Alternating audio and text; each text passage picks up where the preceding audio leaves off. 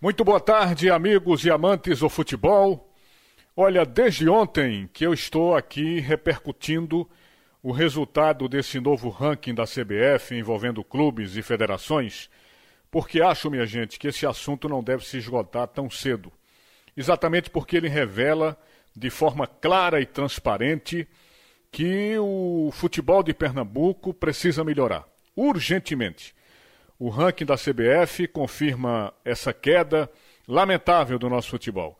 Para vocês terem uma ideia, em 2019 o esporte, por exemplo, era o 16 e caiu para a vigésima colocação.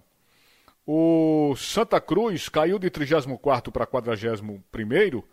O Salgueiro, que estava na 47, caiu para 64, ou seja, era 47, agora é 64.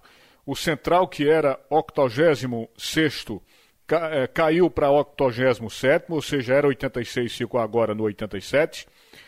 E o Náutico teve um leve salto do 41 para o 39. A Federação Pernambucana de Futebol caiu para o décimo lugar. Estamos perdendo para Bahia, Ceará, Goiás, Santa Catarina, Paraná, Minas Gerais, Rio Grande do Sul, Rio de Janeiro, São Paulo. Então eu acho que é urgente uma, uma mudança de mentalidade, de gestão, dentro e fora de campo, no nosso futebol. Isso é urgente. E há muito tempo que eu faço esse alerta. Né? Senão vamos continuar em queda livre no cenário nacional. Isso é muito ruim para o nosso futebol, que já fomos líderes, inclusive na região do Nordeste. E não adianta ficarem chateados com as críticas, porque no momento como esse é preciso botar o dedo na ferida, sim até para despertar a consciência desses gestores do nosso futebol. E essa questão do ranking foi profundamente dolorosa, principalmente para o Santa Cruz, né?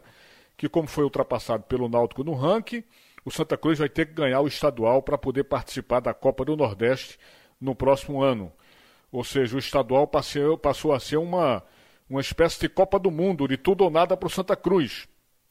Fazer o quê, né, minha gente? Se o Santa Cruz já vai para o quarto ano na Série C do Campeonato Pernambucano. Isso é uma grande vergonha para o Santa Cruz, um clube de tanta tradição.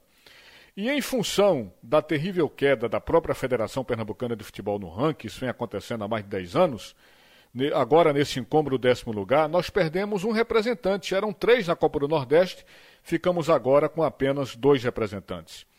Se o esporte, que é o melhor ranqueado em vigésimo lugar, conquista o título pernambucano, o Náutico será o representante no pré-nordestão. Então, num cenário em que o, o, Náutico venha a conquistar o título, as vagas aí se invertem, né? E o esporte fica com o lugar destinado ao melhor no ranking. Ou seja, pelo ranking, o esporte está assegurado na competição, independentemente de qual time for o campeão. E em relação à Copa do Brasil, nós temos aí três vagas via estadual. Três vagas. E aí torna a classificação um pouco mais acessível, um pouco mais tranquila. Por exemplo, se não for novamente finalista, o Santa Cruz ele pode assegurar um lugar na edição da Copa do Brasil de 2022 se fizer pelo menos a melhor campanha da primeira fase do campeonato pernambucano. Pelo menos isso. Enfim, minhas amigas e meus amigos, o ranking do futebol brasileiro mostra a queda vertiginosa do futebol pernambucano. E isso é muito preocupante. Boa tarde a todos. Fiquem aqui na Rádio Jornal. Vem aí Roberto Queiroz com o primeiro tempo do assunto é futebol.